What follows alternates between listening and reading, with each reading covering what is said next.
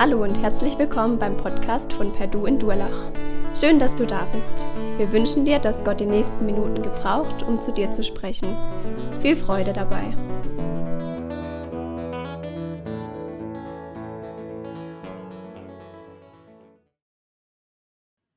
Ich bin echt überrascht, dass doch so viele da sind. Äh, wissend, dass über 50 unserer Jugendlichen auf der Pfingstjugendkonferenz sind. Äh, Finde ich einfach klasse. Ihr dürft gerne in eurer Zeit, in eurer freien Zeit an sie denken, für sie beten, dass sie eine gute Zeit haben und dort auch auf Gott ausgerichtet werden. Und danke euch auch an die zwei Sänger. Dankeschön, dass ihr uns begleitet habt. Ich hatte kurz überlegt, euch äh, noch anzufragen, ob ihr noch heute Happy Birthday singen könntet.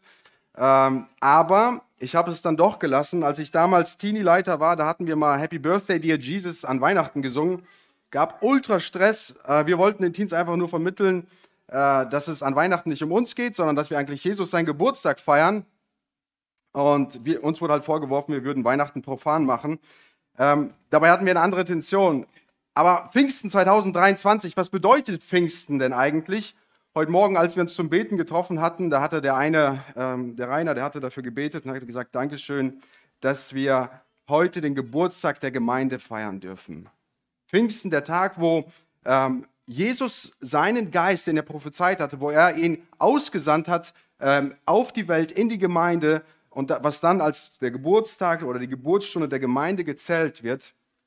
Und Pfingsten eigentlich das Fest bei den Juden der äh, Erstlingsfrucht, wo die Juden sich äh, getroffen hatten, dass die erste Ernte reingeholt hatten, Gott dafür gedankt hatten, dass sie die Ernte, erste Ernte erhalten hatten und dann Gott wieder einen Teil davon zurückgegeben hatten. Und im äh, Römerbrief sagt Paulus jetzt, dass der Heilige Geist, den wir empfangen haben, dass er unsere erste Frucht ist, so wie das, erste, das Fest der Erstlingsfrucht, so ist er unsere erste Frucht. Und ähm, wir dürfen durch den Heiligen Geist so ein Stückchen Himmel auf Erden miterleben. Und ihr hattet das Thema bereits gehört, Lukas hat es gesagt, ich soll über den Heiligen Geist, seine Person und sein Werken reden. Und bevor ihr mich gedanklich sofort verlasst, weil ihr wisst, dass darüber Bücher geschrieben worden sind, äh, da gebe ich euch sofort, äh, sage ich es euch sofort, ich werde es gar nicht erst versuchen, dieses Thema ähm, so zu behandeln, dass ihr meint, ihr wisst, wer der Heilige Geist ist. Er ist Gott und ihn in einer Stunde behandeln zu wollen oder weniger als einer Stunde, ähm, ist gar nicht mein Anspruch, das schaffe ich gar nicht. Deswegen habe ich euch einen Text mitgebracht, einen Text, der vielleicht auf, der ersten, äh, auf dem ersten Blick gar nicht so sehr so aussieht, als ob er irgendwas mit Pfingsten zu tun hat. Nichtsdestotrotz lese ich den mal mit euch, und zwar aus Galater 5, äh, die Verse 13 bis 25. Denn ihr seid zur Freiheit berufen, Brüder, nur macht die Freiheit nicht zu einem Vor Vorwand für das Fleisch, sondern dient einander durch Liebe. Denn das ganze Gesetz wird in einem Wort erfüllt, in dem du sollst deinen Nächsten lieben wie dich selbst. Wenn ihr einander aber beißt und fresst, so habt Acht, dass ihr nicht voneinander aufgezehrt werdet. Ich sage aber, wandelt im Geist, so werdet ihr die Lust des Fleisches nicht vollbringen, denn das Fleisch gelüstet gegen den Geist und der Geist gegen das Fleisch. Und diese widerstreben einander, sodass ihr nicht das tut, was ihr wollt. Wenn ihr aber im Geist, wenn ihr aber vom Geist geleitet werdet, so seid ihr nicht unter dem Gesetz. Offenbar sind aber die Werke des Fleisches, welche sind Ehebruch, Unzucht, Unreinheit, Zügellosigkeit, Götzendienst, Zauberei, Feindschaft, Streit, Eifersucht, Zorn, Selbstsucht, Zwietracht, Parteiungen, Neid, Mord, Trunkenheit und Gelage und dergleichen, wovon ich euch voraussage, wie ich es euch schon gesagt habe, dass die, welche solche Dinge tun, das Reich Gottes nicht ererben werden. Die Frucht des Geistes aber ist Liebe, Freude, Friede, Langmut, Freundlichkeit, Güte, Treue, Sanftmut, Selbstbeherrschung. Gegen solche Dinge gibt es kein Gesetz. Die aber Christus angehören, die haben das Fleisch gekreuzigt samt den Leidenschaften und Lüsten. Wenn wir im Geist leben, so lasst uns auch im Geist wandeln. Also so ein Text, der auf, der ersten, auf den ersten Blick vielleicht nicht direkt was mit Pfingsten zu tun hat. Gleichzeitig, aber wenn wir den Text nochmal ansehen, sehen wir, dass es hier zum einen um den Heiligen Geist geht, dass es in diesem Text um Früchte geht und auch um die Ernte geht, um das, was der Heilige Geist produziert. Bevor wir uns aber jetzt tiefer diesem, mit diesem Text beschäftigen, da reingehen, möchte ich euch ein paar kurze Dinge zu der Struktur sagen. Ähm, der Text wird durch ähm, drei Imperative, also drei Du sollst, du sollst tun, Musswörter, äh, tu, äh, Mussverben, wird er durch drei Imperative regiert, die uns dann auch die Struktur unseres Textes und unserer Predigt geben. Wir haben zum einen Vers 13 und 14, wo Paulus uns aufruft, dient einander in Liebe. Dann haben wir den zweiten Imperativ in Vers 15, wo Paulus uns sagt, dass er sagt, habt Acht auf äh, die Folgen eines zerstörerischen Lebens. Und dann Vers 16 bis Ende, bis 25, haben wir die Ermahnung oder die, die Aufforderung, im Geist, kontinuierlich im Geist zu wandeln. Vers 26 lassen wir heute weg aus verschiedenen Gründen. Wir könnten den eigentlich auch dazu zählen. Äh, wenn ihr eure Bibeln dabei habt, dann seht ihr, dass das nächste Kapitel nach 26 anfängt. Aber wenn wir uns den Text anschauen, so sehen wir, dass Vers 26 doch thematisch enger verbunden ist mit dem, was im 6 beschrieben wird, in Kapitel 6 beschrieben wird. Zum anderen haben wir dann eine Änderung in, äh, in, in, in der grammatischen Person, also Paulus wechselt den Fokus in diesem Vers. Und deswegen lassen wir den Text weg. Nichtsdestotrotz ist Vers 26 die praktische Anwendung von dem, was er in unserem Text heute beschreibt. Und deswegen würdet ihr euch gut, selbst gut tun, wenn ihr diesen Vers für euch persönlich, oder diese, diesen Text, der danach folgt, Kapitel 6, wenn ihr das äh, ja, für euch persönlich zu Hause studieren würdet. Aber Paulus fängt an mit, dieser, mit diesem ersten Imperativ. Er sagt, dient einander in Liebe. Der erste Imperativ unseres Textes. Und Paulus macht deutlich, dass diese Liebe, von der er spricht, dass sie wichtig ist, weil er uns zum einen diesen Imperativ gibt und dann uns auch noch einen Grund dafür nennt, warum diese Liebe wichtig ist. Er sagt, dient einander in Liebe, weil dadurch erfüllt ihr das ganze Gesetz. Und die Frage, die wir uns erstellen müssen, ist, warum muss Paulus äh, diese Gemeinde dazu ermahnen, einander in Liebe zu dienen? Wisst ihr, die Galater, die hatten ein Problem, das führt in den anderen äh, vier Kapiteln auf. Das ist in der, äh, in der Gemeinde von Galater zwei, äh, zwei ähm, Spaltungen gab oder zwei Gruppen gab. Die einen sagten, wir sind zur Freiheit berufen, so lasst uns jetzt in unserer Freiheit leben und tun und lassen, was wir wollen. Die anderen waren da, die gesagt haben, nein, nein, nein, ähm, ihr seid nicht nur zur Freiheit berufen, ihr braucht Christus und, und dann sagt er, ihr braucht Christus und das Gesetz. Und Paulus spricht im Galaterbrief immer wieder von der Beschneidung. Ihr müsst euch beschneiden lassen. Die einen sagen, ihr müsst euch beschneiden lassen. Und wobei es nicht nur um die Beschneidung an sich geht, geht sondern die Beschneidung war die Unterschrift und das Gesetz. Das heißt, du hast dich, wurdest als Mann beschnitten, wurdest dadurch in das Gesetz mit hineingenommen. Und wenn Paulus dann also von der Beschneidung spricht, so spricht er eigentlich von dem ganzen Gesetz, welches dieser ähm, Judenchristen um die Gemeinde rumschließen wollten, was wie ein, ein, ein Zaun um die Gemeinde ähm, funktionieren sollte. Und so sagt er, die, die, die eine Gruppe sagt frei sein, die andere sagt nein, wir müssen diesen Zaun um uns haben, weil es nur zwei verschiedene Arten von Menschen gibt. Es gibt nur diese eine Gruppe, die sagt, äh, wir brauchen das Gesetz um uns, dann können wir so leben, wie Gott sich das von uns vorstellt. Deswegen brauchen wir diesen Zaun, der uns schützt, dass wir heilig leben können. Und die andere äh, Gruppe, die nicht hinter diesem Zaun setzt, sagten diese Judenchristen, die leben einfach nur in Sünde und Paulus sagte, nein, das ist nicht so. Ähm, aus euch heraus könnt ihr nicht gerechtfertigt werden. Das beschreibt er vorher in den vorherigen Kapiteln. Sagt er, ihr, ihr könnt nicht das Gesetz erfüllen, dazu habt ihr keine Kraft. Und jetzt gibt er ihnen diesen Imperativ, diesen, äh, diesen ethischen Imperativ, wo er sagt, wie sie jetzt aber miteinander handeln sollen.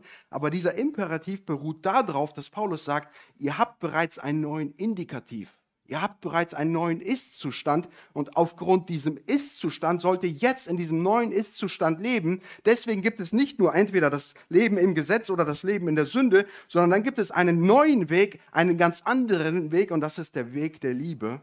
Und in diesem Weg der Liebe sollt ihr miteinander leben. Das ist das, was euch in der Gemeinde antreiben soll. Und deswegen dürft ihr auch nicht die Freiheit, die ihr von Christus, von der Christus euch befreit hat, dürft ihr nicht nutzen. Er sagt hier als ein Vorwand für die Sünde, oder eigentlich könnten wir aus dem militärischer Begriff, als ein Stützpunkt, als etwas, womit ihr eure Sünde verteidigen wollt, dürft ihr eure Freiheit nicht dazu nutzen, weil wenn ihr in der Sünde leben würdet, würdet ihr wieder in der Gefangenschaft leben, in einem alten Weg leben, aber Gott möchte, dass wir in diesem neuen Weg, in diesem Weg der Liebe leben, weil euer Indikativ, weil euer Ist-Zustand sich geändert hat. Und deswegen ruft Paulus die Gemeinde auf und sagt, es gibt diesen neuen Weg und dieser Weg sollte das sein, was euer Leben bestimmt. Weil wenn das nicht euer Leben bestimmt, dann kommt Vers 15, habt Acht auf die Konsequenzen eines sündenvollen Lebens, habt Acht auf die Konsequenzen eines zerstörerischen Lebens. Es gibt, die Juden dachten, es gibt nur zwei Wege zu leben. Der eine ist innerhalb des Gesetzes, der andere ist innerhalb der Sünde. Und Paulus sagt, nein, es gibt äh, eigentlich nur zwei Wege zu leben, und zwar der eine ist im Geist und der andere ist im Fleisch. Und wenn ihr im Fleisch leben wollt, dann bekommt ihr genau das, was, äh, was mit dem Fleisch passiert. Und zwar kommt ihr in die Küche der Galater, wo ihr gekocht werdet und dann werdet ihr gebissen werden und aufgefressen werden. Eigentlich verwendet Paulus hier Worte, die wir für heutzutage für Tiere verwenden. Ähm, er sagt hier, wenn ihr äh, aber einander, wenn ihr einander aber beißt und fresst, so habt Acht, dass ihr nicht voneinander aufgezehrt werdet. Er sagt er, ihr beißt einander und dann gibt er das noch ein bisschen, äh, steigert er das noch. Ihr schadet nicht nur einander, nein, ihr möchtet einander zerstören, ihr möchtet einander verschlingen. So wie ein Löwe, der an eine Gazelle springt, sich an ihr festbeißt, sie erstickt und danach auffrisst.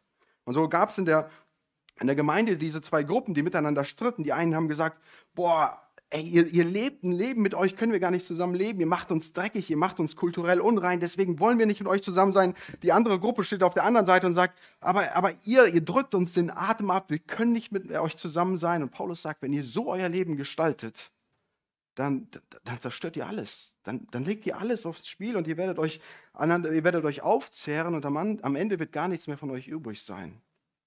Deswegen solltet ihr in eurem neuen Ist-Zustand leben. Habt Acht darauf, was ein zerstörerisches Leben bringt. Und dennoch wusste Paulus, dass ähm, diese Liebe zueinander nicht einfach so von den Galatern selbst produziert werden konnte.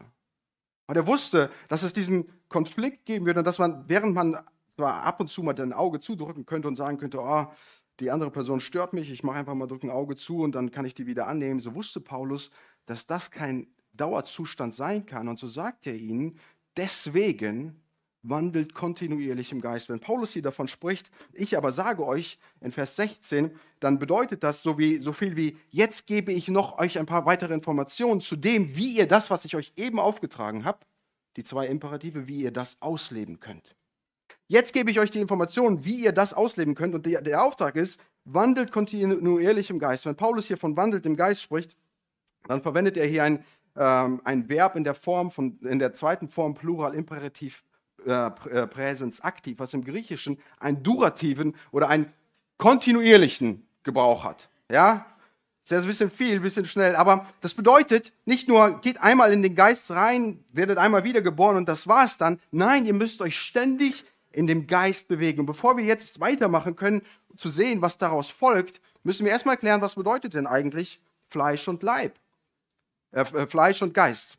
Wenn wir vom Geist reden, wenn Paulus sagt, lebt kontinuierlich im Geist, dann spricht er davon, dass wir in einem Leben leben sollen, das von Gott geführt ist. Ein Leben, das Gott wohlgefällig ist. Ein Leben, das auf der Seite Gottes ist. Wenn er von dem Fleisch spricht, dann spricht er von einem Leben, das, wenn er von dem Fleisch spricht, dann spricht er von unserer menschlichen Natur.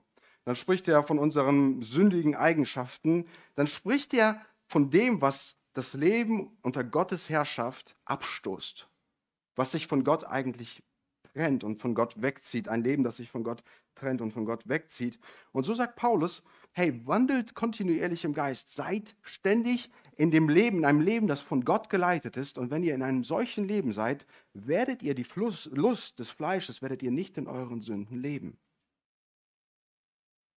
Also gibt es ja, die Theologen, die streiten darüber, ob das jetzt eine Prophezeiung ist, ob das einfach nur eine Schlussfolgerung ist. Ich persönlich glaube, das ist einfach beides, ähm, weil diese zwei Lebenswege, die Paulus hier miteinander vergleicht, absolut abstoßend voneinander sind. Diese beiden Lebenswege kannst du nicht zusammenführen wie zwei äh, Magneten, wenn du die mit den gleichen Polen aneinander, aneinander stecken willst. Ich hatte letzte Woche den Timo hier auf dem Hof getroffen, er hat sein Zeug zusammengepackt, ähm, um in die Jungs-WG zu ziehen. Und da war eine Tafel mit seinen Magneten dran. Ich wollte ihm die Magneten aus Spaß ein bisschen abziehen. Und äh, der sagt, hey, wie ist los? Was, warum, warum holst du meine Magneten? Habe ich ihm erzählt, als Kind war ich ganz großer Fan von Magneten. Ich kann mich erinnern, an den Tag war für mich so ein einschlagendes Ereignis, dass ich das heute noch weiß, wo mein Lieblingsmagnet zerbrochen ist. Und ich dachte mir damals, ist doch nicht schlimm, ist ja ein Magnet, den stecke ich einfach wieder zusammen und dann hält er sich wieder. Und zu meinem Erschrecken musste ich feststellen, dass wenn du einen Magneten äh, zerstörst, wenn du ihn brichst, dann hast du nicht einen zerbrochenen Magneten, sondern du hast zwei neue Magneten. Ne? Und genau das ist das Leben, das Paulus hier beschreibt. Er sagt, wenn ihr in dem Leben lebt, was von Gott geleitet ist, dann stößt dieses Leben, das fleischliche Leben, so ab, weil diese beiden nicht miteinander können. Und dann stellst du dir die Frage, aber warum muss ich denn ständig, immer wieder, wenn ich merke, dass Gott mich mit meinen Sünden konfrontiert und dass ich merke, dass ich Sünden in meinem Leben habe, dann dann, dann gehe ich hin und sage, aber Jesus, jetzt möchte ich doch nicht mehr in dieser Sünde leben. Und du gehst hin und versuchst und weißt, dass du eigentlich in zwei Wochen wieder mit der gleichen Sache zu Jesus kommen musst. Und wie kann das denn sein, wenn Paulus uns doch dieses Versprechen, diese Schlussfolgerung gibt? Weil Paulus weiß, dass, das beschreibt er in Vers 17, dass solange wir im Fleisch sind, solange wir jetzt, redet er von unserem Körper, solange wir auf der Erde leben, wir niemals komplett dieses andere Leben, das fleischliche Leben ablegen können.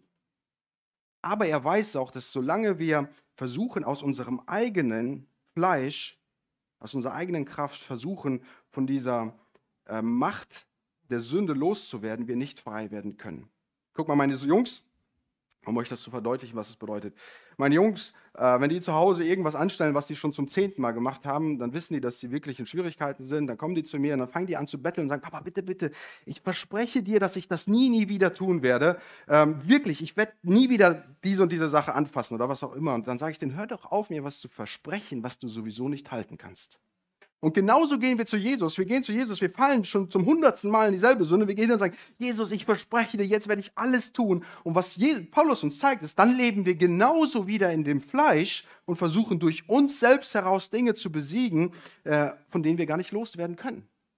Und Paulus sagt, ihr seid, solange ihr im Fleisch lebt, werdet ihr diesen Konflikt haben. Aber ich gebe euch Hoffnung, Vers 18, denn es gibt ein Leben das nicht unter dem Gesetz steht, das nicht vom Gesetz geleitet werden muss, weil es ein Leben gibt, welches vom Geist geleitet wird. Es gibt also einen Ausweg aus diesem Zyklus, wo du immer wieder dich anstrengen musst, wo du immer wieder alles tun musst. Und die Judenchristen sagen, wie siehst du, wir fallen immer wieder an dieselben Sünden. Deswegen, bevor wir irgendwelche Sünden äh, begehen, lass uns doch einfach einen Zaun um unser Leben schließen, dass wir nicht mehr aus diesem Zaun ausbrechen können und somit nicht mehr in dieselben Sünden fallen können. Und Jesus sagt, nein, ähm, wenn ihr vom Geist geleitet werdet, so seid ihr nicht unter dem Gesetz. Es gibt ein Leben, was nach dem Willen Gottes leben kann, aber die, äh, die, die, die Lösung für dieses Leben ist nicht, einen Zaun um dein Leben zu schließen, sondern die Lösung für dieses Leben ist, in dem Geist zu leben, in dem Heiligen Geist, den Gott uns gegeben hat. Weil das die Art des Lebens ist, welches, einer, welches dieses fleischliche Leben abstößt, so wie zwei Magneten, die sich gegenseitig abstößen. Und so sagt Paulus uns in den nächsten Versen, wie denn so ein Leben im Fleisch und wie so ein Leben im Geist aussieht. Was so die Folgen von diesem Leben sind. Ich möchte es nochmal vorlesen und ich gebe, äh, während ich diese Verse nochmal lese, gebe ich euch so ein paar Kommentare zu dem, was diese Dinge, die Paulus hier nennt, was die bedeuten. Also er fängt an, offenbar sind aber die Werke des Fleisches. Also wenn er von offenbar spricht, meint er nicht, dass sie offensichtlich sind im Sinne von offensichtlich, dass du sie siehst, sondern der sagt offenbar oder offensichtlich sind die Dinge, wenn jemand im Fleisch lebt, dann ist das für uns verständlich, dass diese Dinge, dass, dass die Dinge nicht von Gott geleitet sind. Also wir verstehen als Menschen schon, was ein gottgeleitetes Leben ist und was ein von, von dem Fleisch geleitetes Leben ist. Und so sagt er, dieses vom Fleisch geleitete Leben sieht so aus, ähm, dass es Sünden gibt. Es gibt sexuelle Sünden, wenn wir die kategorisieren sollten. Es gibt religiöse Sünden, soziale Sünden und es gibt Sünden der Übertreibung. Und er fängt an und sagt, in den sexuellen Sünden sagt er, es sind Sünden des Ehebruchs oder Werke des Ehebruchs, Dinge, die innerhalb der Ehe passieren. Unzucht, Dinge, die außerhalb der Ehe passieren. Übrigens ist das hier das Wort Pornea, was hier verwendet wird, wovon wir unseren Begriff Pornografie kriegen. Dann Unreinheit, Dinge, die unser Gehirn beschäftigen, wo unsere Gedanken mit drin sind. Und Zügellosigkeit, wo wir allen Respekt von uns selber im sexuellen Sinne ablegen und uns äh, einfach dem hingeben, ähm, was uns vorgegeben wird. Religiöse Dinge, Götzendienst, naja, das tun wir ja sowieso nicht mehr, können wir streichen, oder? Ja, die Bibel, die zeigt uns deutlich, dass ein Götzendienst ein Leben ist, das nicht nur einen Götzen anbetet, weil die Menschen im Alten Testament, die hatten zwar Götzendienste gemacht, die hatten sich so ähm, Repräsentanten für das, was sie eigentlich wollten, gemacht und dann beteten sie diesen Repräsentanten an, weil er ihnen etwas anderes geben sollte. Und so kann alles das, was wir an die Stelle Gottes stellen, wo wir et etwas so dringend wollen, das kann unsere Hobbys, das kann mein eigenes Leben sein, meine Familie, kann das zu einem Götzendienst in meinem Leben werden. Und sagte, das ist ein Werk, eine religiöse Sünde, die aus dem Fleisch entsteht. Zauberei, ähm, das Wort, das hier verwendet wird, ist äh, Pharmakeia, also wovon wir Pharmazeutika haben. Also eigentlich Drogenkonsum. Was aber nicht einfach nur Drogenkonsum in sich selbst äh, bedeutet, sondern wo Menschen Drogen konsumieren, um eine bessere Selbstdarstellung von sich selbst zu finden. Also sie konsumieren etwas, um sich dann selbst zu entdecken. Ähm, ich weiß nicht, ob jemand von euch den Joe Rogan Podcast hört. Da sprechen die einfach die ganze Zeit über genau diese Art von Drogenkonsum. Und so können wir eigentlich sagen, also eine Art, sich selbst darstellen zu können oder sich selbst zu finden, die nicht von Gott herkommt. Zauberei, religiöse Sünden, wo wir uns eine Identität schaffen, die nicht von Gott und seinem Wort abstammt. Und dann geht er auf soziale Sünden, Feindschaft, also Menschen, die andere Menschen hassen, Streit, Menschen, die ständig äh, dich mit irgendwas konfrontieren können, die dich nicht in Ruhe lassen können, mit denen du nicht auskommen kannst. Vielleicht auch du derjenige bist, der mit anderen nicht auskommst, ähm, aber die auch alles kritisieren müssen, die, die einfach keinen Geist des Friedens haben. Menschen, die eifersüchtig sind, Zorn, also Wutausbrüche, Selbstsucht. Bei Paulus immer ein Begriff, wo er davon spricht, dass ein Mensch sich in eine Position versucht hineinzubringen, um daraus zu profilieren, um Einfluss auf andere Menschen daraus zu kriegen. Also Selbstsucht, Zwietracht, die andere Menschen zum Streit führen, sie manipulieren, damit andere Menschen in Probleme geraten. Parteiungen, wo Menschen äh, sich zusammenschließen und sagen, alle anderen da draußen, die gehören nicht zu uns und die haben ein Problem, die verstehen die Welt nicht. Neid, Neid übrigens der Unterschied zwischen Neid und Eifersucht. Eifersucht ist, wir haben Angst, etwas zu verlieren, was uns gehört, und Neid ist, wir hassen jemand anderen, weil er etwas hat, was ich nicht habe. Und dann Mord, was ja an sich auch äh, selbsterklärend ist, aber die Bibel geht ja weiter und sagt, wenn du jemanden so sehr hasst, dass du ihm den, den Tod wünschst, das ist bereits ein, ein Werk des Fleisches. Und dann geht Paulus hin und sagt noch zwei weitere Dinge, Sünden des Übertreibens, wo wir gute Dinge nehmen, ähm, wie Trinken und Essen und das übertreiben. Und dann geht Paulus hin und sagt, und dergleichen. Das heißt, diese Liste ist nicht vollständig, diese Liste ist noch weiter ausführbar. Und er sagt, das sind die Dinge, die Werke des Fleisches sind.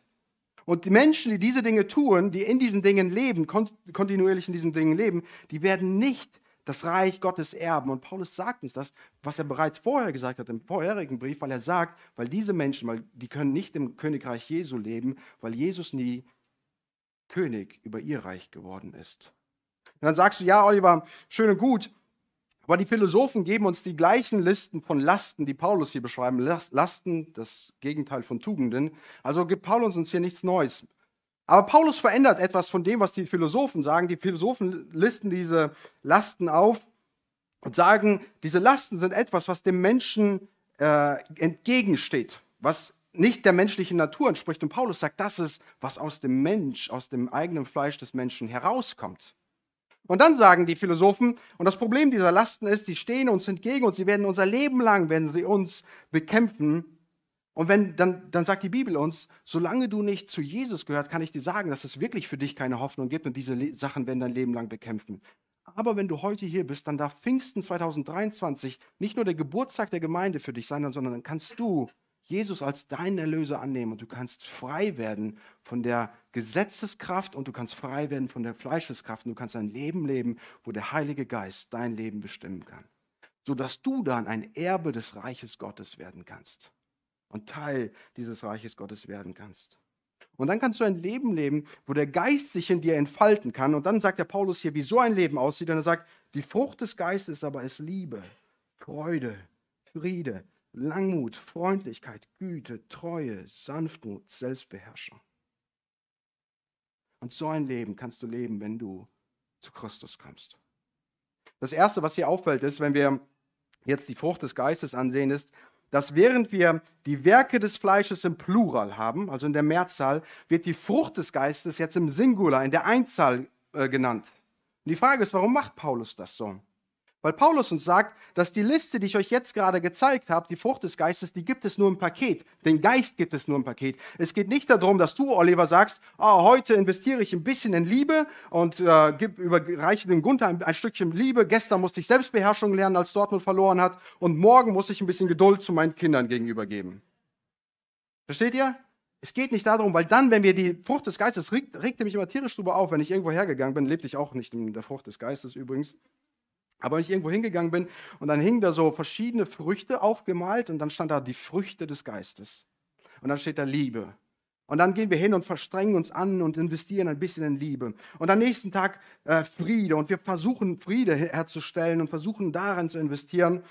Und was wir tun, ist genau das Gegenteil von dem, was Paulus sagt, was wir tun sollen.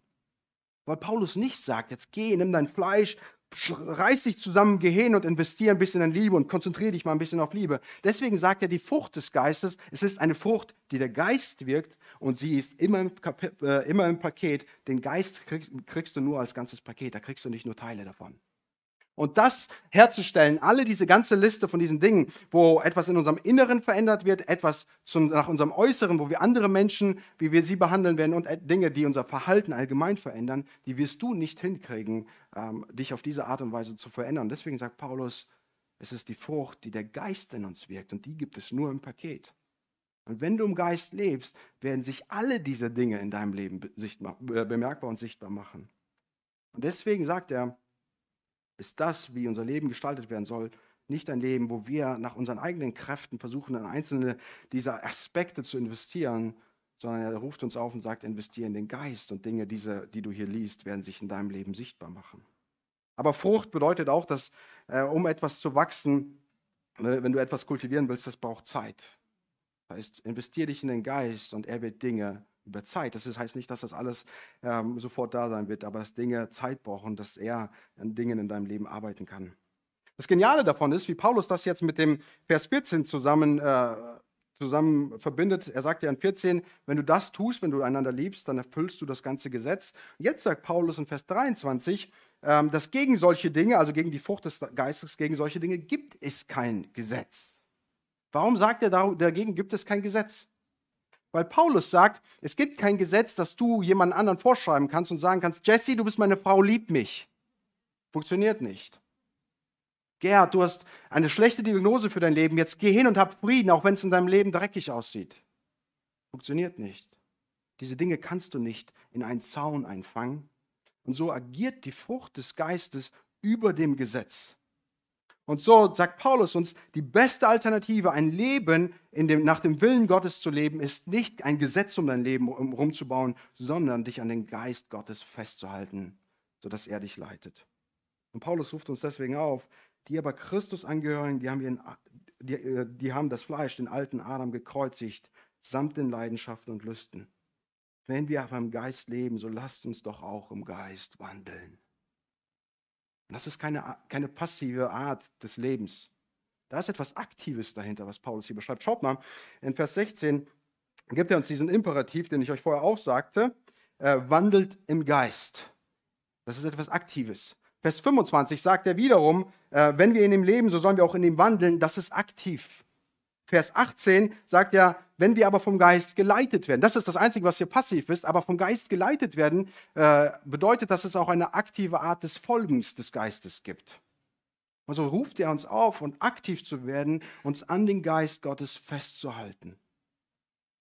Übrigens, wenn der Geist Gottes uns leiten kann, ähm, bedeutet das, dass er eine Person ist. Und jetzt komme ich zu dem Punkt, wo es darum geht, wer, die, wer denn die Person des Heiligen Geistes ist.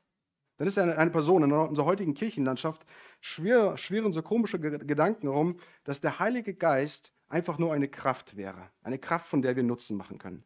Das ist übrigens nichts Neues. Das hat schon der, äh, der Zauberer Simon zu Petrus äh, gesagt, dass er genau die gleiche Kraft haben möchte, in der Petrus diese Wunder vollbricht. Und er sagt, gib mir auch diese Wunder, dass ich genau diese Wunder auch machen kann. Gib mir diese Kraft, dass ich in dieser Kraft leben kann. Und so leben wir in unserer heutigen Kirchenlandschaft meinen, der Heilige Geist sei einfach nur äh, eine Kraft, von der wir Gebrauch machen können. Und so stellen wir uns ständig die Frage, wie wir mehr Heiligen Geist in mein Leben kriegen können. Wie wir mehr Heiligen Geist in unser Leben, in unsere Gemeinde kriegen können. Wobei die Frage eigentlich ist, der Heilige Geist ist eine Person und deswegen bedeutet die Frage für mich und für dich, wie viel Kontrolle kann der Heilige Geist über dein Leben erhalten? Paulus sagt uns, dass wir uns von ihm leiten lassen sollen, dass wir in ihm wandeln sollen. Was bedeutet das denn? Wie tun wir das denn? Wisst ihr, wenn wir uns von jemandem leiten lassen wollen, dann müssen wir erstmal auf ihn hören, was der dann überhaupt sagt. Die Bibel sagt uns deutlich, dass im, im Petrusbrief, im zweiten Timotheusbrief, da sagt uns die Bibel, dass der Heilige Geist, alles, was hier drin steht, dass er das gesagt hat. Dass das seine Worte sind. Und wenn wir hören wollen, was der Heilige Geist uns zu sagen hat, dann müssen wir uns mit dem, was er gesagt hat, beschäftigen, mit dem auseinandersetzen. Dann muss das unser Leben bestimmen. Gleichzeitig dürfen wir auch in die Konversation mit ihm treten und in unseren Gebeten mit ihm reden. und ihm sagen, was uns beschäftigt, was, was unser Leben ist, was unser Leben bedrückt, wo wir Schwierigkeiten in unserem Leben haben. Und dann letztendlich dürfen wir auch das tun, oder sollten wir das tun, dass wir in einer Gemeinschaft sind, wo der Heilige Geist präsent ist. Und der Heilige Geist wird über die Gemeinde ausgegossen. Und so wohnt der Heilige Geist nicht nur in mir und ich bin derjenige, der mich allein vom Heiligen Geist beeinflussen lassen kann, sondern der Heilige Geist wohnt auch in meinen Geschwistern. Das bedeutet, ich soll die Gemeinschaft der Gläubigen nicht verlassen, weil der Heilige Geist sie gebrauchen kann, um in mein Leben zu reden. Sie gebrauchen kann, um mein Leben zu korrigieren. Sie gebrauchen kann, um, mein, um Ermutigung in mein Leben zu sprechen. Wisst ihr, der Heilige Geist ist nicht einfach nur eine Kraft. Er ist eine Person und er möchte uns leiten. Und deswegen ist die Frage nicht, wie viel, wie viel wir von ihm in unserem Leben haben, sondern wie viel er von unserem Leben haben kann. Es geht darum, wie viel Kontrolle wir dem Heiligen Geist über unser Leben überlassen.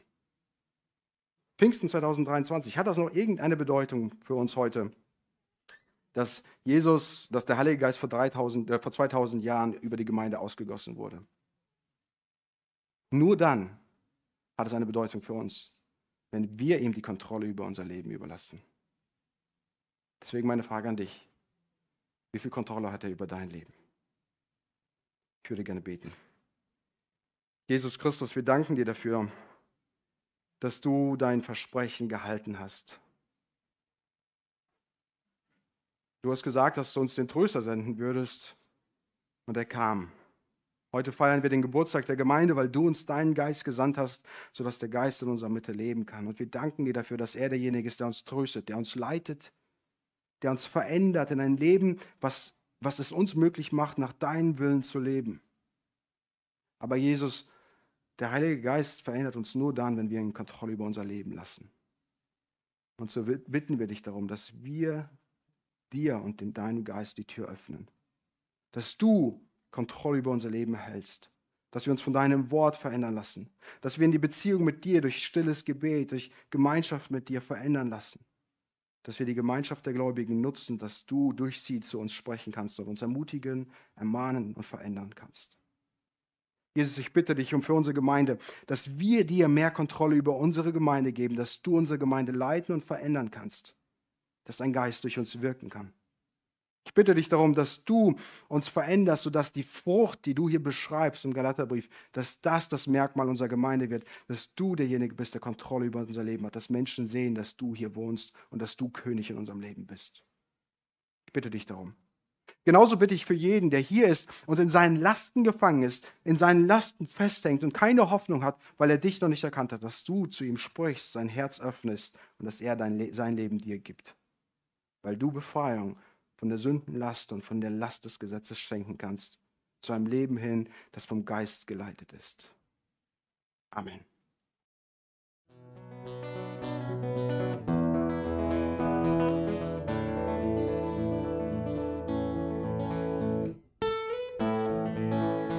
Wir hoffen, der Podcast hat dir weitergeholfen. Falls du noch Fragen hast, besuche gerne unsere Homepage unter www.per-du.church. Hier findest du alle wichtigen Infos zur Gemeinde und zum Glauben.